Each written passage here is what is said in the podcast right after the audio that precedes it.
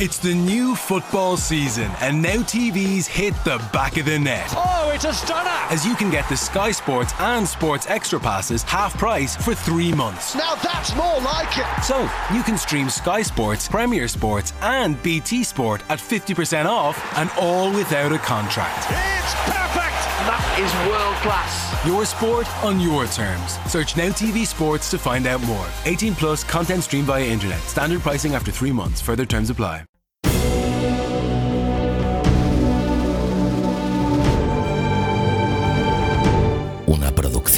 De Abismo FM y Lorincisus, creada para todos aquellos que quieren disfrutar de su tiempo libre escuchando grandes historias.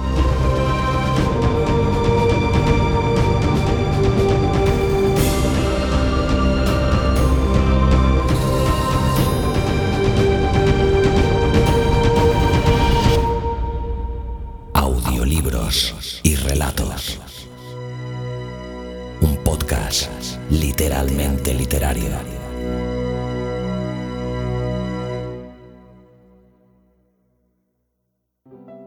Bienvenidos a Audiolibros y Relatos. Yo soy Luis Carballés y hoy os traigo un relato que a mí particularmente me encanta. El autor del relato de hoy no es otro que el gran Edgar Allan Poe. Hace tiempo que no interpreto nada de Poe y me apetecía mucho. El relato escogido se titula La caída de la casa Usher, conocido también como el hundimiento de la casa Usher.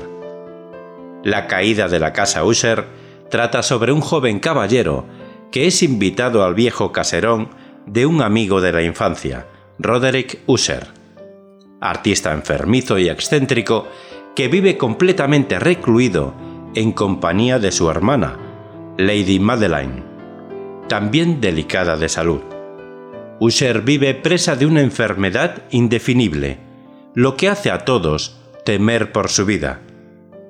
La que acaba muriendo es su hermana. Sus restos mortales son depositados en una cripta, pero no tardarán en producirse terribles acontecimientos que desembocarán en un trágico final. La caída de la casa Usher es una de las obras de Poe considerada de las mejores por la crítica en términos generales, y la que el propio autor consideraba de las más logradas que había escrito, solamente por detrás de Ligeia. La caída de la casa Usher es un relato largo, generoso y matizado, es muy literario, por su densa materia narrativa, por las numerosas citas que contiene, los títulos de los libros y hasta poemas completos, como El Palacio Encantado. Para este relato he contado con la maravillosa voz de Moisés Pérez Asensi, un gran actor de doblaje al cual podéis seguir en su canal de YouTube o también en su página web moisésperezasensi.com. A continuación, La caída de la casa Usher, de Edgar Allan Poe. Hasta el próximo programa. Now TV gives you the best seat in the house for the start of the new football season. As you can stream Sky Sports, Premier Sports, and BT Sport together and all without a contract. Now that's more like it! So, whether you're lining up for the Premier League and the EFL Championship, Oh, it's a stunner! or the Scottish Premiership and Serie A, the Title race is blown open! you can now tackle the lot. Your sport on your terms. Search Now TV Sports. 18 plus content streamed via internet. Full terms apply.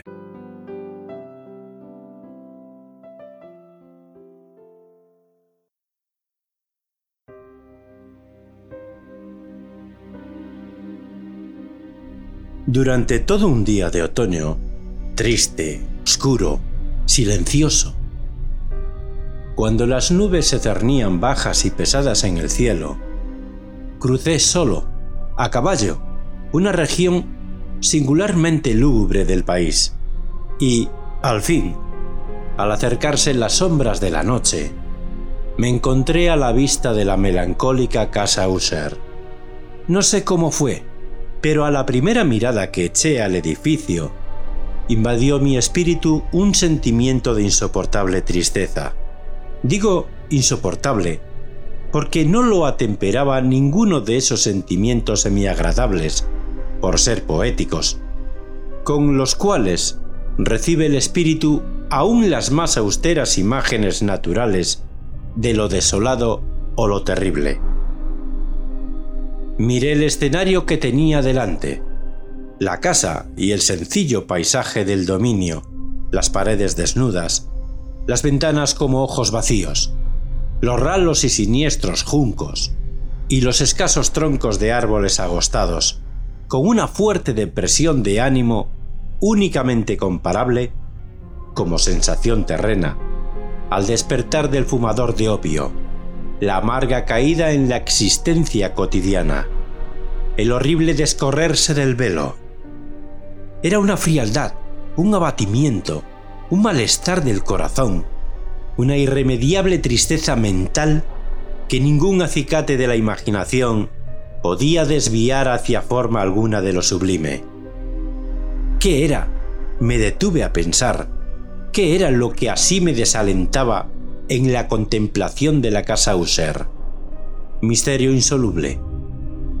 Y yo no podía luchar con los sombríos pensamientos que se congregaban a mi alrededor mientras reflexionaba me vi obligado a incurrir en la insatisfactoria conclusión de que mientras hay, fuera de toda duda, combinaciones de simplísimos objetos naturales que tienen el poder de afectarnos así, el análisis de este poder se encuentra aún entre las consideraciones que están más allá de nuestro alcance. Era posible, reflexioné, que una simple disposición, diferente de los elementos de la escena, de los detalles del cuadro, fuera suficiente para modificar o quizá anular su poder de impresión dolorosa. Y, procediendo de acuerdo con esta idea, empujé mi caballo a la escarpada orilla de un estanque negro y fantástico que extendía su brillo tranquilo junto a la mansión. Pero con un estremecimiento aún más sobrecogedor que antes, contemplé la imagen reflejada e invertida de los juncos grises y los espectrales troncos y las vacías ventanas como ojos. En esa mansión de melancolía, sin embargo, proyectaba pasar algunas semanas. Su propietario, Roderick Usser, había sido uno de mis alegres compañeros de adolescencia, pero muchos años habían transcurrido desde nuestro último encuentro sin embargo, acababa de recibir una carta en una región distinta del país, una carta suya, la cual, por su tono exasperadamente apremiante, no admitía otra respuesta que la presencia personal. La escritura denotaba agitación nerviosa. El autor hablaba de una enfermedad física aguda, de un desorden mental que le oprimía y de un intenso deseo de verme por ser su mejor y, en realidad, su único amigo personal, con el propósito de lograr, gracias a la jovialidad de mi compañía, algún alivio a su mal. La manera en que se decía esto y mucho más, este pedido hecho de todo corazón, no me permitieron vacilar y, en consecuencia, obedecí de inmediato al que, no obstante, consideraba un requerimiento singularísimo. Aunque de muchachos habíamos sido camaradas íntimos, en realidad poco sabía de mi amigo. Siempre se había mostrado excesivamente reservado. Yo sabía, sin embargo, que su antiquísima familia se había destacado desde tiempos inmemoriales por una peculiar sensibilidad de temperamento desplegada a lo largo de muchos años en numerosas y elevadas concepciones artísticas y manifestada recientemente, en repetidas obras de caridad generosas, aunque discretas, así como en una apasionada devoción a las dificultades más que a las bellezas ortodoxas y fácilmente reconocibles de la ciencia musical. Conocía también el hecho notabilísimo de que la estirpe de los User, siempre venerable, no había producido en ningún período una rama duradera.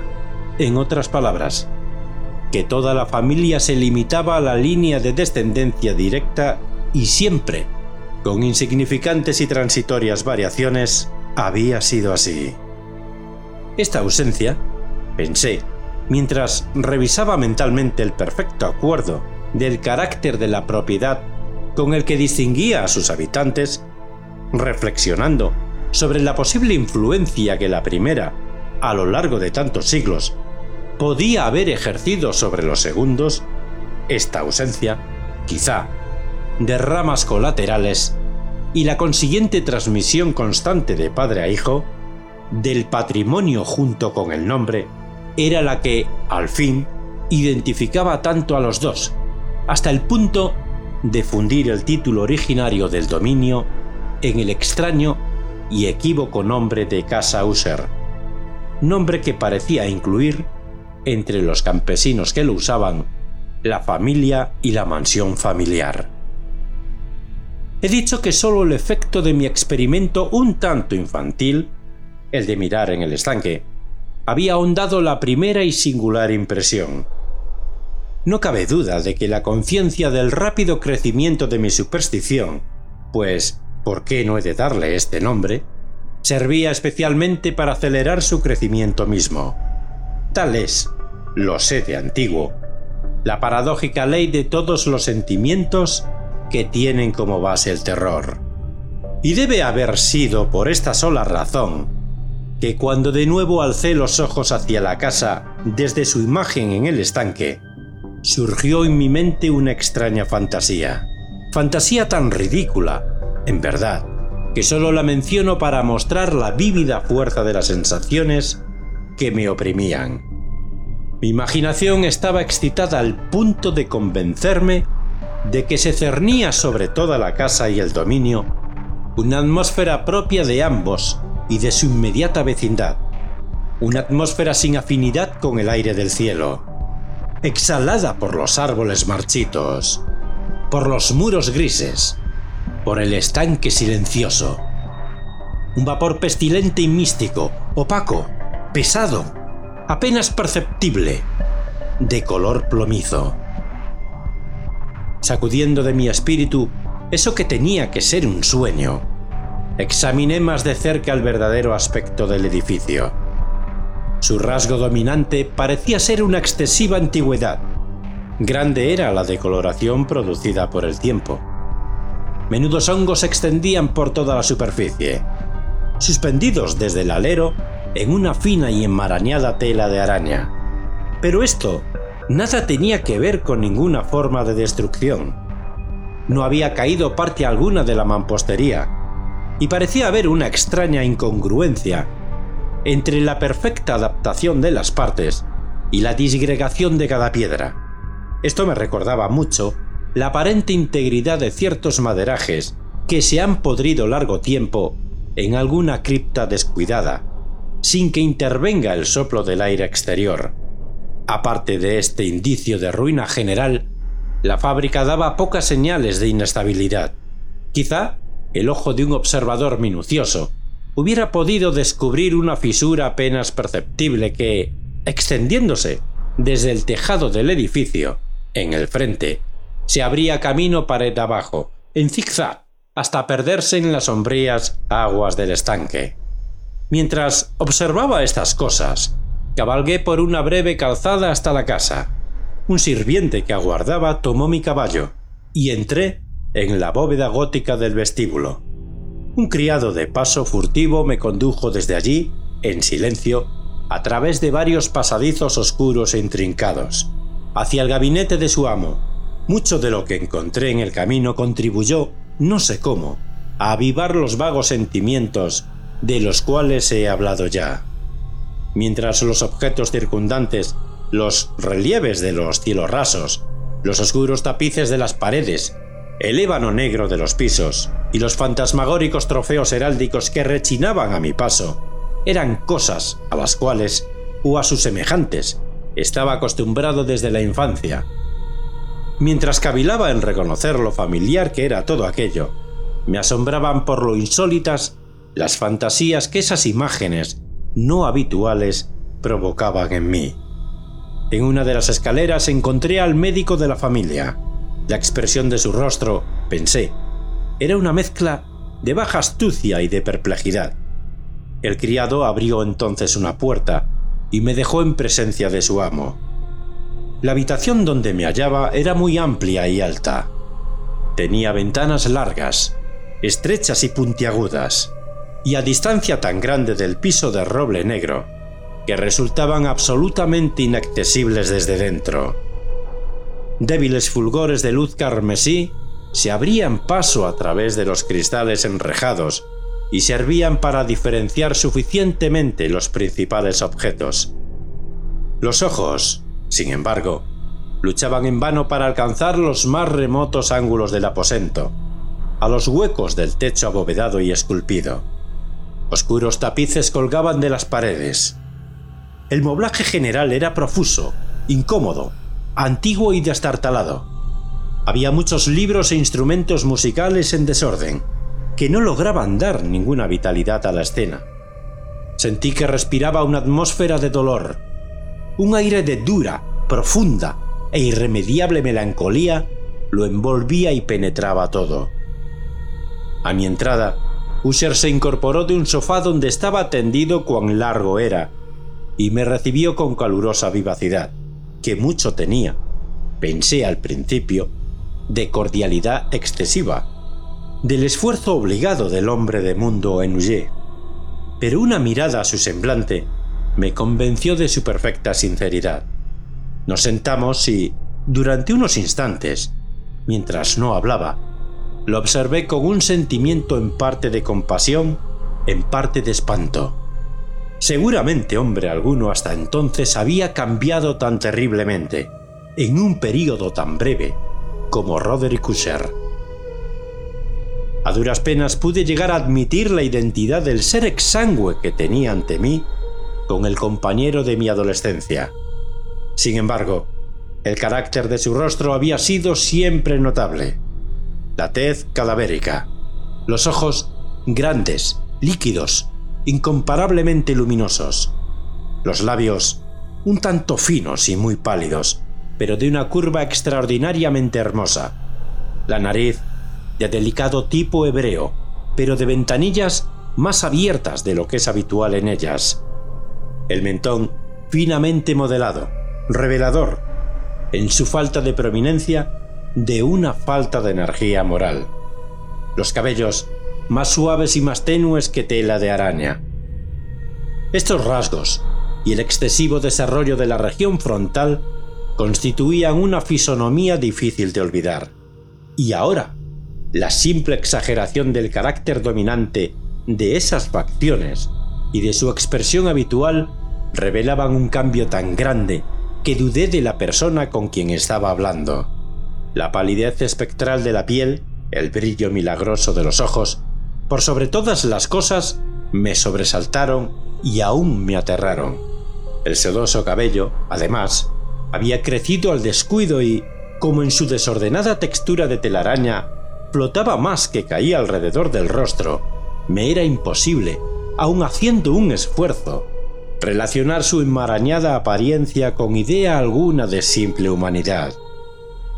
En las maneras de mi amigo, me sorprendió encontrar incoherencia, inconsistencia, y pronto descubrí que era motivada por una serie de débiles y fútiles intentos de vencer un azoramiento habitual, una excesiva agitación nerviosa. A decir verdad, ya estaba preparado para algo de esta naturaleza, no menos por su carta que por reminiscencias de ciertos rasgos juveniles y por las conclusiones deducidas de su peculiar conformación física y su temperamento. Sus gestos eran alternativamente vivaces y lentos. Su voz pasaba de una indecisión trémula, cuando su espíritu vital parecía en completa latencia, a esa especie de concisión enérgica, esa manera de hablar abrupta, pesada, lenta, hueca, a esa pronunciación gutural, densa, equilibrada, perfectamente modulada que puede observarse en el borracho perdido o en el opiómano incorregible, durante los periodos de mayor excitación. Así me habló del objeto de mi visita, de su vehemente deseo de verme y del solaz que aguardaba de mí. Abordó con cierta extensión lo que él consideraba la naturaleza de su enfermedad. Era, dijo, un mal constitucional y familiar, y desesperaba de hallarle remedio. Una simple afección nerviosa, añadió de inmediato, que indudablemente pasaría pronto. Se manifestaba en una multitud de sensaciones anormales. Algunas de ellas, cuando las detalló, me interesaron y me desconcertaron, aunque sin duda tuvieron importancia los términos y el estilo general del relato. Padecía mucho de una acuidad mórbida de los sentidos. Apenas soportaba los alimentos más insípidos. No podía vestir sino ropas de cierta textura. Los perfumes de todas las flores le eran opresivos. Aún la luz más débil torturaba sus ojos, y sólo pocos sonidos peculiares, y estos de instrumentos de cuerda, no le inspiraban horror. Vi que era un esclavo sometido a una suerte anormal de terror. Moriré, dijo. Tengo que morir de esta deplorable locura. Así, así no de otro modo me perderé. Temo los sucesos del futuro, no por sí mismos, sino por sus resultados. Me estremezco pensando en cualquier incidente, aún el más trivial, que pueda actuar sobre esta intolerable agitación. No aborrezco el peligro, como no sea por su efecto absoluto el terror. En este desaliento, en esta lamentable condición, siento que tarde o temprano llegará el periodo en que deba abandonar vida y razón a un tiempo en alguna lucha con el torbo fantasma, el miedo. Conocí además por intervalos y a través de insinuaciones interrumpidas y ambiguas otro rasgo singular de su condición mental. Estaba dominado por ciertas impresiones supersticiosas relativas a la morada que ocupaba y de donde, durante muchos años, nunca se había aventurado a salir, supersticiones relativas a una influencia cuya supuesta energía fue descrita en términos demasiado sombríos para repetirlos aquí. Influencia que algunas peculiaridades de la simple forma y material de la casa familiar habían ejercido sobre su espíritu, decía, a fuerza de soportarlas largo tiempo. Efecto que el aspecto físico de los muros y las torrecillas grises y el oscuro estanque en el cual estos se miraban había producido, a la larga, en la moral de su existencia. Admitía, sin embargo, aunque con vacilación, que podía buscarse un origen más natural y más palpable a mucho de la peculiar melancolía que así lo afectaba la cruel y prolongada enfermedad, la disolución evidentemente próxima de una hermana tiernamente querida, su única compañía durante muchos años, su último y solo pariente sobre la tierra. Su muerte. Decía con una amargura que nunca podré olvidar.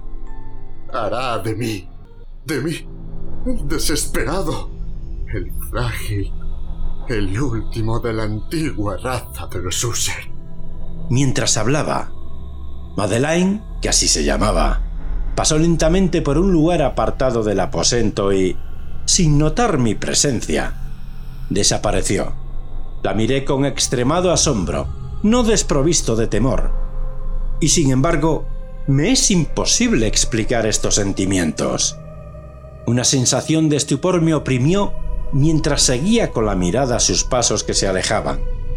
Cuando por fin una puerta se cerró tras ella, mis ojos buscaron instintiva y ansiosamente el semblante del hermano, pero éste había hundido la cara entre las manos y solo pude percibir que una palidez mayor que la habitual se extendía en los dedos descarnados, por entre los cuales se filtraban apasionadas lágrimas. La enfermedad de Madeleine había burlado durante mucho tiempo la ciencia de sus médicos. Una apatía permanente, un agotamiento gradual de su persona y frecuentes aunque transitorios accesos de carácter parcialmente cataléptico eran el diagnóstico insólito. Hasta entonces, había soportado con firmeza la carga de su enfermedad, negándose a guardar cama. Pero, al caer la tarde de mi llegada a la casa, sucumbió, como me lo dijo esa noche su hermano, con inexpresable agitación, al poder aplastante del destructor, y supe que la breve visión que yo había tenido de su persona sería probablemente la última para mí, que nunca más vería a Madeleine, por lo menos en vida. En los varios días posteriores, ni User ni yo mencionamos su nombre, y durante este periodo me entregué a vehementes esfuerzos para aliviar la melancolía de mi amigo. Pintábamos y leíamos juntos, o yo escuchaba, como en un sueño, las extrañas improvisaciones de su elocuente guitarra. Y así, a medida que una intimidad cada vez más estrecha me introducía, sin reserva, en lo más recóndito de su alma, iba advirtiendo con amargura la futileza de todo intento de alegrar un espíritu, cuya oscuridad, como una cualidad positiva, inherente, se derramaba sobre todos los objetos del universo físico y moral, en una incesante irradiación de tinieblas. Siempre tendré presente el recuerdo de las muchas horas solemnes que pasé a solas con el amo de la casa User. Sin embargo, fracasaría en todo intento de dar una idea sobre el exacto carácter de los estudios o las ocupaciones a los cuales me inducía o cuyo camino me mostraba. Una idealidad exaltada, enfermiza, arrojaba un fulgor sulfúreo sobre todas las cosas. Sus largos e improvisados cantos fúnebres resonarán eternamente en mis oídos. Entre otras cosas, conservo dolorosamente en la memoria cierta singular perversión y amplificación del extraño aire del último vals de Von Bieber. De las pinturas que nutrían su laboriosa imaginación y cuya vaguedad crecía a cada pincelada, vaguedad que me causaba un estremecimiento tanto más penetrante cuanto que ignoraba su causa. De esas pinturas, tan vívidas que aún tengo sus imágenes ante mí, sería inútil mi intento de presentar algo más que la pequeña porción comprendida en los límites de las meras palabras escritas. Por su extremada simplicidad, por la desnudez de sus diseños, atraían la atención y la subyugaban. Si jamás un mortal pintó una idea, ese mortal fue Roderick Usher.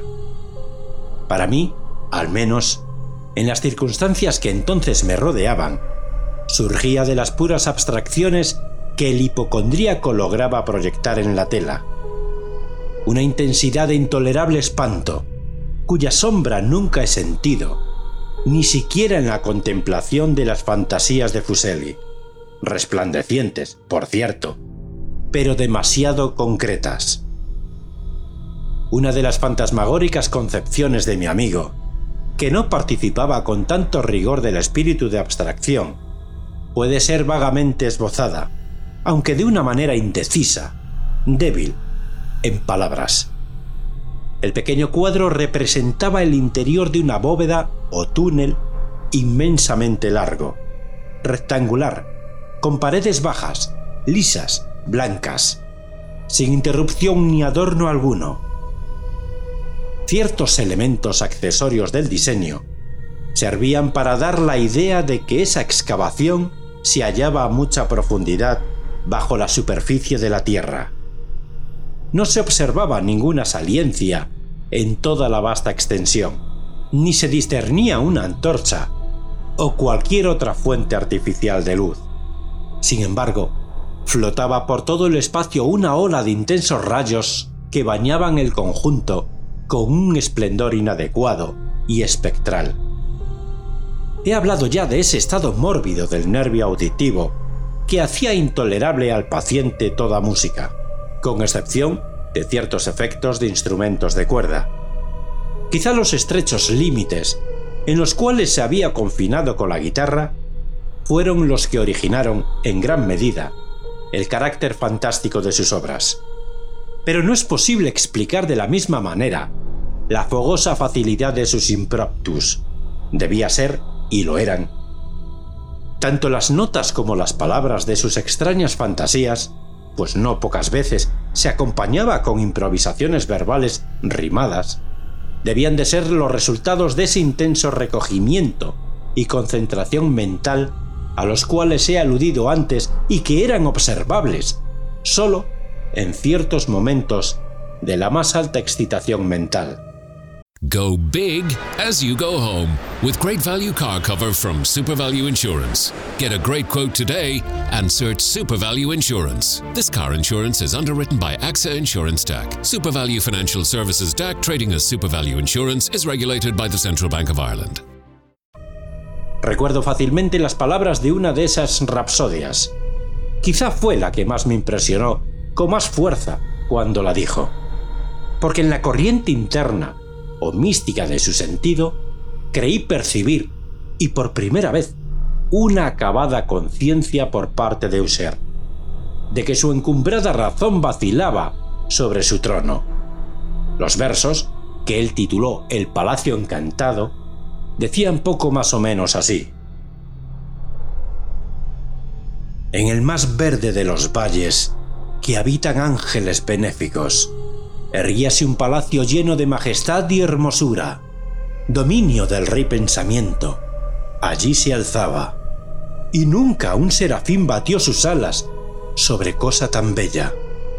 Amarillos pendones sobre el techo flotaban, áureos y gloriosos, todo eso fue hace mucho, en los más viejos tiempos.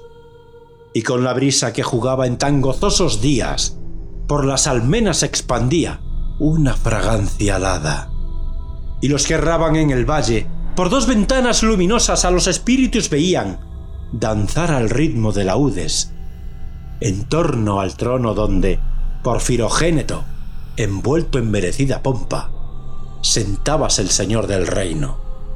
Y de rubíes y de perlas era la puerta del palacio, donde como un río fluían, fluían centelleando, los ecos de gentil tarea la de cantar con altas voces el genio y el ingenio de su rey soberano. Mas criaturas malignas invadieron, vestidas de tristeza, aquel dominio. ¡Ah, duelo y luto! Nunca más nacerá otra alborada. Y en torno del palacio, la hermosura que antaño florecía entre rubores, es sólo una olvidada historia sepulta en viejos tiempos. Y los viajeros, desde el valle, por las ventanas ahora rojas, ven vastas formas que se mueven en fantasmales discordancias, mientras, cual espectral torrente, por la pálida puerta sale una horrenda multitud que ríe, pues la sonrisa ha muerto. Recuerdo bien que las sugestiones nacidas de esta balada nos lanzaron a una corriente de pensamientos donde se manifestó una opinión de Usher que menciono, no por su novedad, pues otros hombres han pensado así, sino para explicar la obstinación con que la defendió.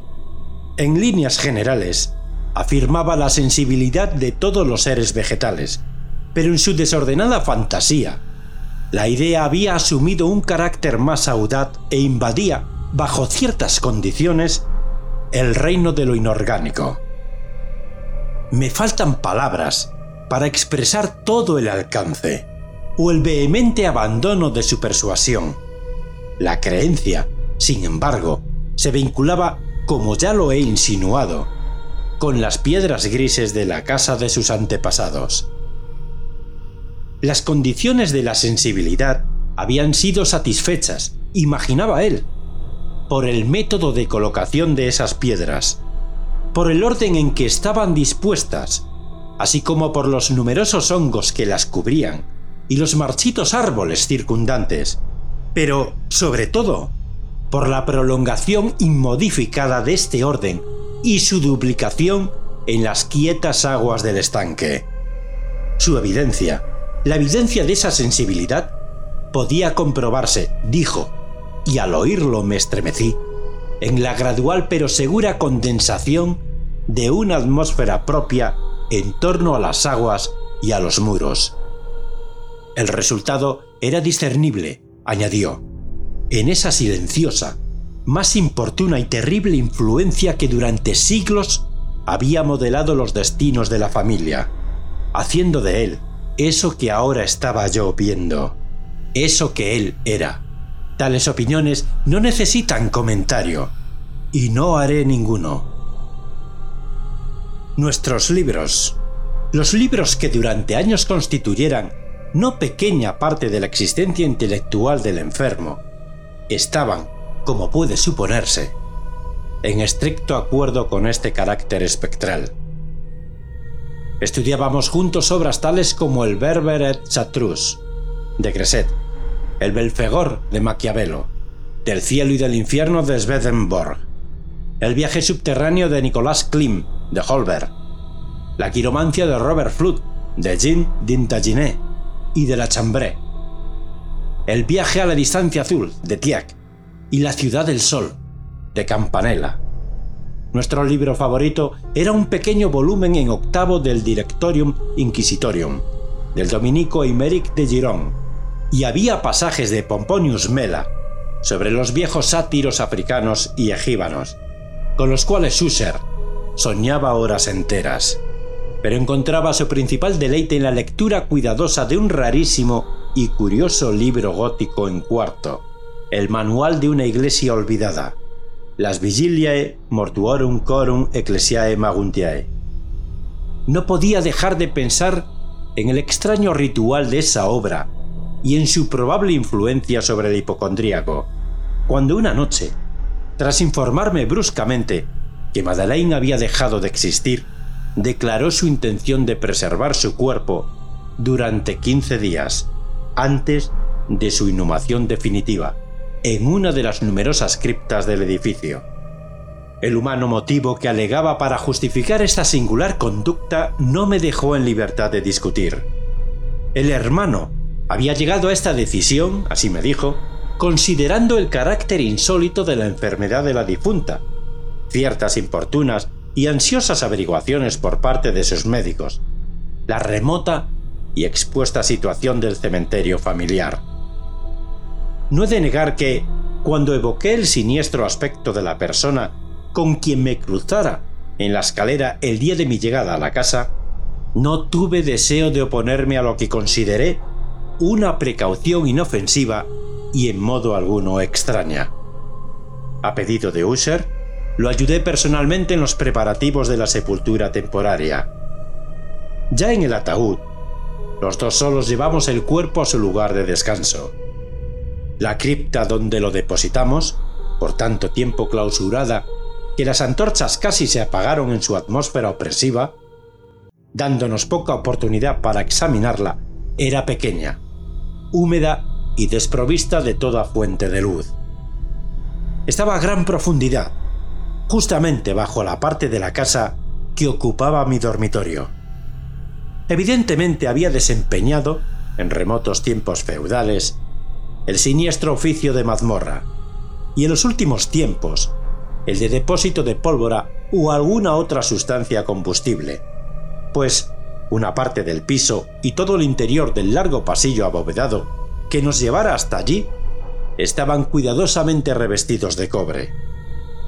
La puerta, de hierro macizo, tenía una protección semejante. Su inmenso peso, al moverse sobre los goznes producía un chirrido agudo, insólito. Una vez depositada la fúnebre carga sobre los caballetes, en aquella región de horror, retiramos parcialmente hacia un lado la tapa todavía suelta del ataúd y miramos la cara de su ocupante. Un sorprendente parecido entre el hermano y la hermana fue lo primero que atrajo mi atención. Y User, adivinando quizá mis pensamientos, murmuró algunas palabras, por las cuales supe que la muerta y él eran mellizos, y que entre ambos habían existido siempre simpatías casi inexplicables.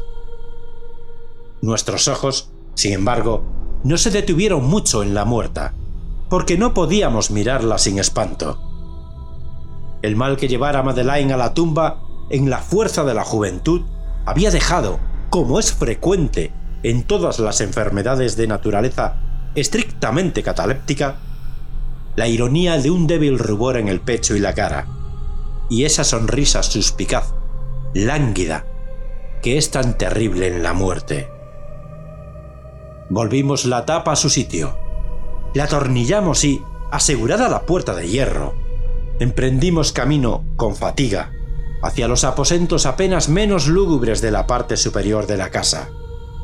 Y entonces, transcurridos algunos días de amarga pena, sobrevino un cambio visible en las características del desorden mental de mi amigo.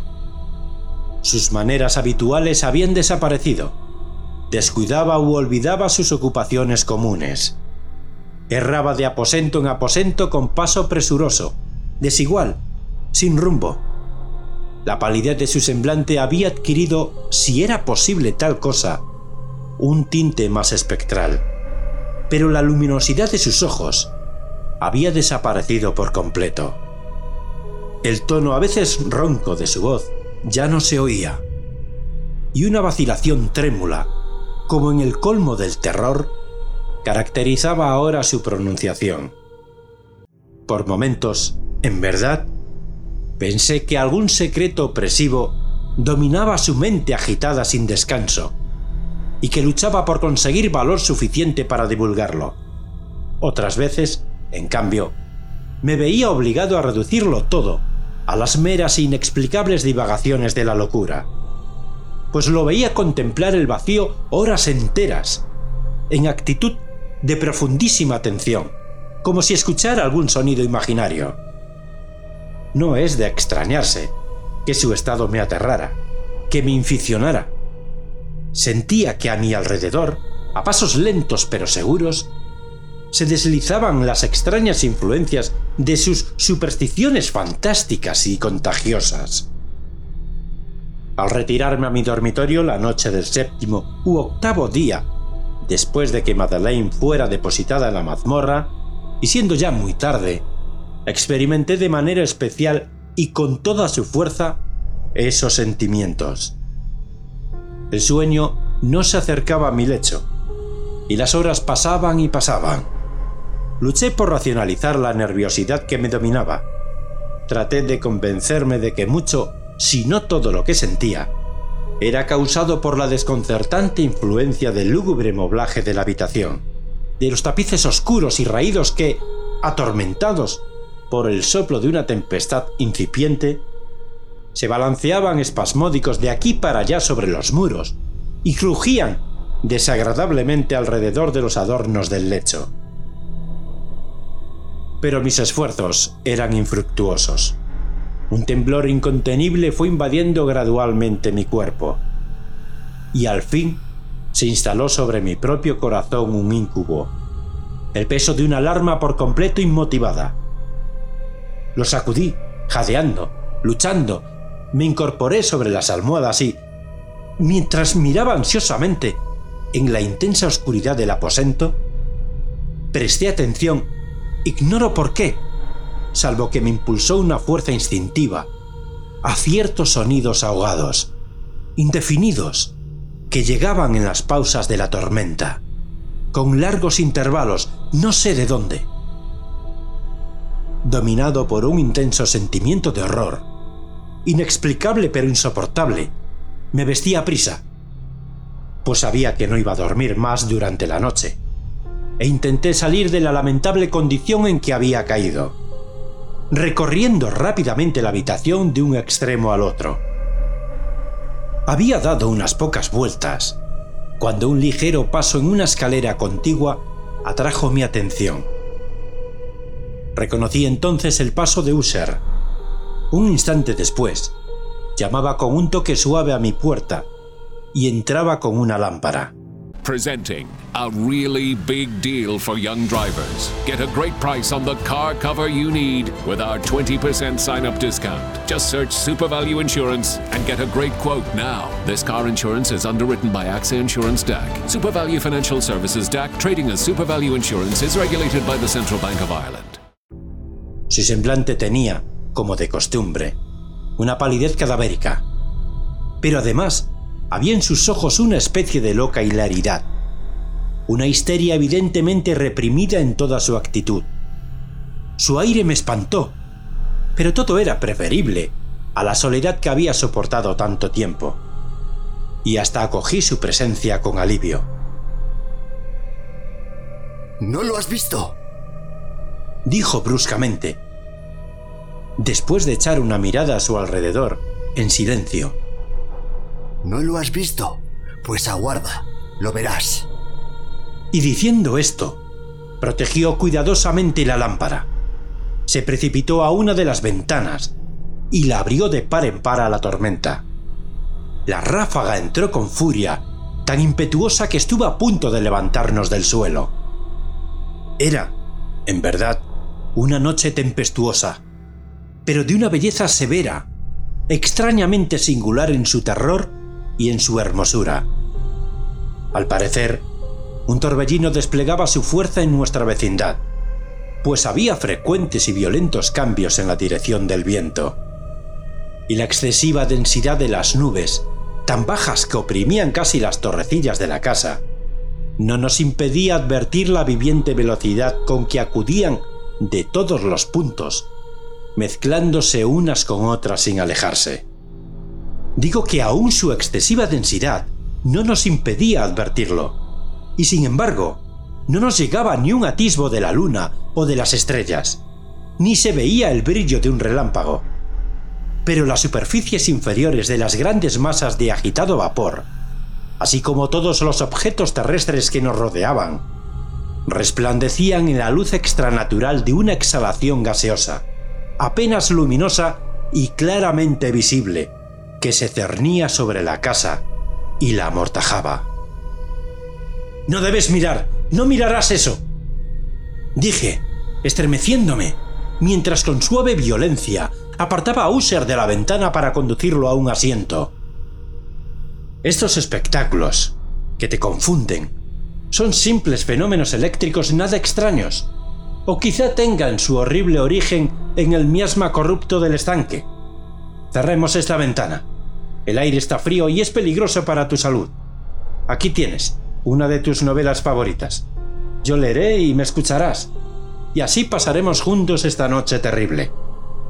El antiguo volumen que había tomado era Mad Trist, de Loncelot Canning, pero lo había calificado de favorito de Usher, más por triste broma que en serio, pues poco había en su prolijidad tosca, sin imaginación, que pudiera interesar a la elevada e ideal espiritualidad de mi amigo pero era el único libro que tenía a mano, y alimenté la vaga esperanza de que la excitación que en ese momento agitaba al hipocondríaco pudiera hallar alivio, pues la historia de los trastornos mentales está llena de anomalías semejantes, aún en la exageración de la locura que yo iba a leerle. De haber juzgado, a decir verdad, por la extraña y tensa vivacidad con que escuchaba o parecía escuchar las palabras de la historia, me hubiera felicitado por el éxito de mi idea. Había llegado a esa parte bien conocida de la historia en que Ethelred, el héroe del Trist, después de sus vanos intentos de introducirse por las buenas en la morada del eremita, procede a entrar por la fuerza. Aquí se recordará. Las palabras del relator son las siguientes. Y el Celred, que era por naturaleza un corazón valeroso, y fortalecido. Además, gracias al poder del vino que había bebido, no aguardó el momento de parlamentar con el eremita, quien, en realidad, era de índole obstinada y maligna, mas sintiendo la lluvia sobre sus hombros y temiendo el estallido de la tempestad, alzó resueltamente su maza y a golpes abrió un rápido camino en las tablas de la puerta para su mano con guantelete, y, tirando con fuerza hacia sí, rajó, rompió, Lo destrozó todo en tal forma que el ruido de la madera seca y hueca retumbó en el bosque y lo llenó de alarma. Al terminar esta frase me sobresalté y por un momento me detuve, pues me pareció, aunque enseguida concluí que mi excitada imaginación me había engañado, me pareció que, de alguna remotísima parte de la mansión, llegaba confusamente a mis oídos algo que podía ser, por su exacta similitud, el eco, aunque sofocado y sordo, por cierto, del mismo ruido de rotura, de destrozo que Lancelot había descrito con tanto detalle. Fue, sin duda alguna, la coincidencia lo que atrajo mi atención, pues, entre el crujir de los bastidores de las ventanas y los mezclados ruidos habituales de la tormenta creciente, el sonido en sí mismo nada tenía, a buen seguro, que pudiera interesarme o distraerme. Continué el relato. Pero el buen campeón Ethelred pasó la puerta y quedó muy furioso y sorprendido al no percibir señales del maligno eremita y encontrar, en cambio, un dragón prodigioso, cubierto de escamas, con lengua de fuego, sentado en guardia delante de un palacio de oro con piso de plata, y del muro colgaba un escudo de bronce reluciente con esta leyenda. Quien entre aquí, conquistador será. Quien mate al dragón, el escudo ganará y Ethelred levantó su maza y golpeó la cabeza del dragón, que cayó a sus pies, y lanzó su apestado aliento con un rugido tan hórrido y bronco, y además tan penetrante, que Ethelred se tapó de buena gana los oídos con las manos para no escuchar el horrible ruido, tal como jamás se había oído hasta entonces. Aquí me detuve otra vez bruscamente, y ahora con un sentimiento de violento asombro, pues no podía dudar de que en esta oportunidad había escuchado realmente, aunque me resultaba imposible de qué dirección procedía, un grito insólito, un sonido chirriante, sofocado y aparentemente lejano, pero áspero, prolongado, la exacta réplica de lo que mi imaginación atribuyera al extranatural alarido del dragón, tal como lo describía el novelista. Oprimido, como por cierto lo estaba desde la segunda y más extraordinaria coincidencia, por mil sensaciones contradictorias, en las cuales predominaban el asombro y un extremado terror, conservé, sin embargo, suficiente presencia de ánimo para no excitar con ninguna observación la sensibilidad nerviosa de mi compañero. No era nada seguro que hubiese advertido los sonidos en cuestión, aunque se había producido durante los últimos minutos una evidente y extraña alteración en su apariencia. Desde su posición frente a mí, había hecho girar gradualmente su silla, de modo que estaba sentado mirando hacia la puerta de la habitación. Y así solo en parte podía ver yo sus facciones, aunque percibía sus labios temblorosos, como si murmurara algo inaudible. Tenía la cabeza caída sobre el pecho, pero supe que no estaba dormido por los ojos muy abiertos, fijos, que vi al echarle una mirada de perfil. El movimiento del cuerpo contradecía también esta idea, pues se mecía de un lado a otro con un balanceo suave, pero constante y uniforme. Luego de advertir rápidamente todo esto, proseguí el relato de Lancelot, que decía así, y entonces el campeón, después de escapar a la terrible furia del dragón, se acordó del escudo de bronce y del encantamiento roto. Apartó el cuerpo muerto de su camino y avanzó valerosamente sobre el argentado pavimento del castillo hasta donde colgaba del muro el escudo, el cual, entonces, no esperó su llegada, sino que cayó a sus pies sobre el piso de plata con grandísimo y terrible fragor. Apenas habían salido de mis labios estas palabras, cuando, como si realmente un escudo de bronce hubiera caído con todo su peso sobre un pavimento de plata, percibí un eco claro, profundo, metálico y resonante, aunque en apariencia sofocado. Incapaz de dominar mis nervios, me puse en pie de un salto, pero el acompasado movimiento de Usher no se interrumpió. Me precipité al sillón donde estaba sentado. Sus ojos miraban hacia adelante, y dominaba su persona una rigidez pétrea, pero cuando posé mi mano sobre su hombro, un fuerte estremecimiento recorrió su cuerpo. Una sonrisa malsana tembló en sus labios, y vi que hablaba con un murmullo bajo, apresurado, ininteligible, como si no advirtiera mi presencia. Inclinándome sobre él, muy cerca, bebí, por fin, el horrible significado de sus palabras. ¿No lo oyes? Sí, yo lo oigo y lo he oído. Mucho, mucho, mucho tiempo. Muchos minutos, muchas horas, muchos días lo he oído, pero no me atrevía. ¡Ah! Compadéceme, mísero de mí, desventurado. No me atrevía, no me atrevía a hablar. La encerramos viva en la tumba.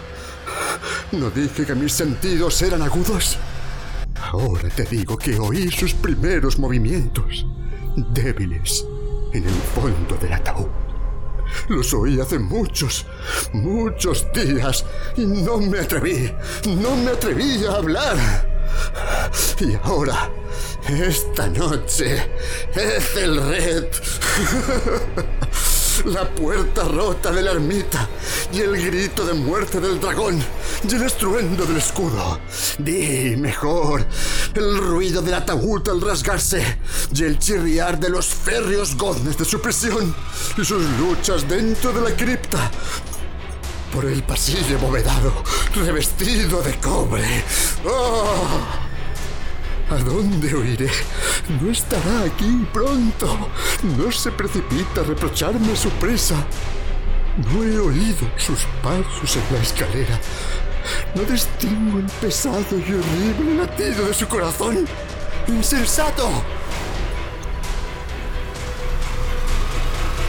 Y aquí, furioso, de un salto, se puso de pie y gritó estas palabras como si en ese esfuerzo entregara su alma. ¡Insensato! Te digo que está del otro lado de la puerta. Como si la sobrehumana energía de su voz tuviera la fuerza de un sortilegio, los enormes y antiguos batientes que User señalaba abrieron lentamente, en ese momento, sus pesadas mandíbulas de ébano. Era obra de la violenta ráfaga, pero allí, del otro lado de la puerta, estaba la alta y amortajada figura de Madeleine Usher. Había sangre en sus ropas blancas y huellas de acerba lucha en cada parte de su descarnada persona. Por un momento permaneció temblorosa, tambaleándose en el umbral. Luego, con un lamento sofocado, cayó pesadamente hacia adentro, sobre el cuerpo de su hermano, y en su violenta agonía final lo arrastró al suelo muerto, víctima de los terrores que había anticipado. De aquel aposento, de aquella mansión muy aterrado. Afuera seguía la tormenta en toda su ira cuando me encontré cruzando la vieja avenida. De pronto, surgió en el sendero una luz extraña y me volví para ver de dónde podía salir fulgor tan insólito, pues la vasta casa y sus sombras quedaban solas a mis espaldas. El resplandor venía de la luna llena, roja como la sangre, que brillaba ahora a través de aquella fisura casi imperceptible dibujada en zigzag desde el tejado del edificio hasta la base. Mientras la contemplaba, la figura se ensanchó rápidamente. Pasó un furioso soplo del torbellino. Todo el disco del satélite irrumpió de pronto ante mis ojos y mi espíritu vaciló al ver desmoronarse los poderosos muros. Y hubo un largo y tumultuoso clamor, como la voz de mil torrentes. Y a mis pies, el profundo y corrompido estanque se cerró sombrío, silencioso, sobre los restos de la casa User.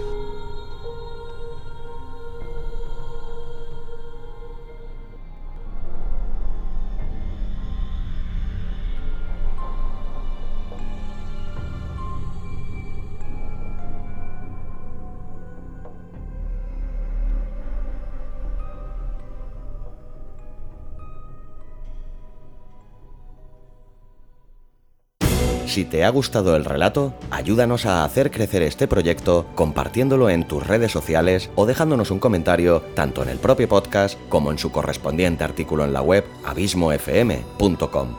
Te recomiendo también que te suscribas al podcast sea cual sea la plataforma desde la que nos escuchas. Es totalmente gratuito. Si crees que nuestro proyecto es interesante, déjanos un tweet dándonos tu opinión con el hashtag audiolibros y relatos. Para seguirnos y comentarnos, sugerencias y peticiones, nos encontrarás tanto en Facebook como en Twitter, como Abismo FM y Lorincisus respectivamente. Audiolibros y relatos.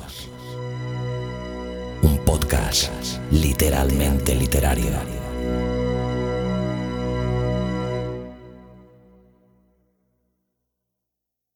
Ten, nine, eight. Cadbury has launched new Freddo Treasure Space series with Cadbury Dairy Milk buttons and a surprise space toy in every chest. Three, two, one, lift off! Treasure every adventure. New Cadbury Dairy Milk Freddo Treasure Space series with only 76 calories per pack. Pick one up in store. Your cousin's talking about the new lottery app. Huh. You can pick your numbers by just shaking your phone now, apparently. And maybe then you think, well, if someone's going to win it, why not me? Shake, pick, and play with the new app. The National Lottery. It could be you. Play responsibly, play for fun.